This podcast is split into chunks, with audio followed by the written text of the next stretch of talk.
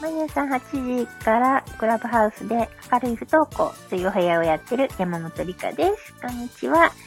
えー今日は、うん男の子は強く育てるべきっていうお話をしたいと思います。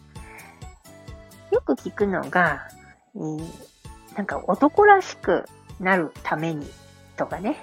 なんかこう、男の子はすぐに泣いちゃダメとかね。なんかついつい言ってしまったりとか、思ったりとかしてませんか？特に、えー不登校になってしまうと、うん学校に行かないことを諦めた弱い子っていう風に思われがちだったりしますよね。うんと甘やかしすぎとか、そんなことでは強い男の子になれないぞとかね。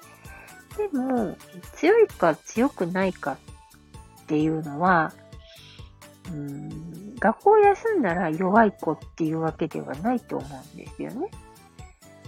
なんかこう、うんと、弱いようで実は中身は強い子っていうのもいるじゃないですか。強そうに見えて中身はすごく弱そうな子っていうのもあるじゃないですか。なんか不登校を選択する子って私はある意味強い子じゃないかなって思ってて、もうね、不登校を選ぶっていうのはすごく勇気のいることで、いわゆる反逆精神が強くないと、まあ、まず選ばないと思うんですよね。で、自分の意志が強くないと選べないと思うんですよね。だから、えー不登校の子は強い子じゃないかなってね、思ったりしてね。もう、親に反対されても、先生に何を言われても、学校に行かないって決めて、行かないんですよ。で、えーどんだけいろいろやりました、私もね。なんか泣き落としもやったし、怒鳴り散らしたりもしたし、うん、うんと、脅迫もしたし、なんかいろいろやってもね、絶対に行かなかった。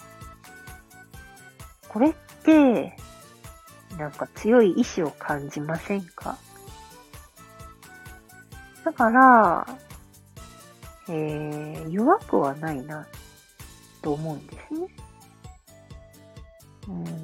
なんか強い子っていうのは、大人が望む理想の中にある強い子。で、えーそこから外れた子は全て弱い子みたいなね。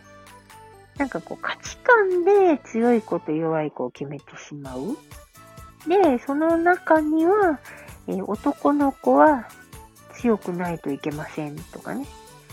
そんなことでは、えー強い大人になれないぞみたいな、なんかね。だか男の人って大変ですよね。なんかそういう、こう、制限された世の中で生きてるってことだから、なんかさらにね、えっ、と、親が望む強い男の子にならなければいけないっていうプレッシャーも多分あると思うんですよね。親がそういうふうに思ってなくても、なんか先生たちがね、言ったりとかしてね、うん、なんかこう、うんと、脅、脅迫概念っていうんですか？同調圧力っていうんですか？うん、なんかプレッシャーみたいなやつがあったら、それだけでしんどくなりますよね。何も考えないで、その通りにがむしゃらに頑張って努力と根性で乗り越えようみたいな子は多分楽だと思うんですよ。言われた通りにしとけばいいから。でも、ちょっと立ち止まって、あれ？なんか変だな自分はそんな風に強く、そういう強さを、じゃなく、ないなとかなんかね。そういう強さはあんまり自分には合わないなとかね。なんかふと思ってしまうと、もうそれは偽りの自分になるんで、ちょっとね、なんかこう違和感が覚えてきて、で、その通りにできなくなってくるのかなとか思ったりもします。だから、えっ、ー、と、強い子、弱い子っていうのをあまり決めてしまわない方がいいんじゃないかなって私は思うんですね。なんだろう、だから強い子がすごいとか、弱い子がダメだとか、いい悪いとか、そういう線引きはしない方がいいかなと思います。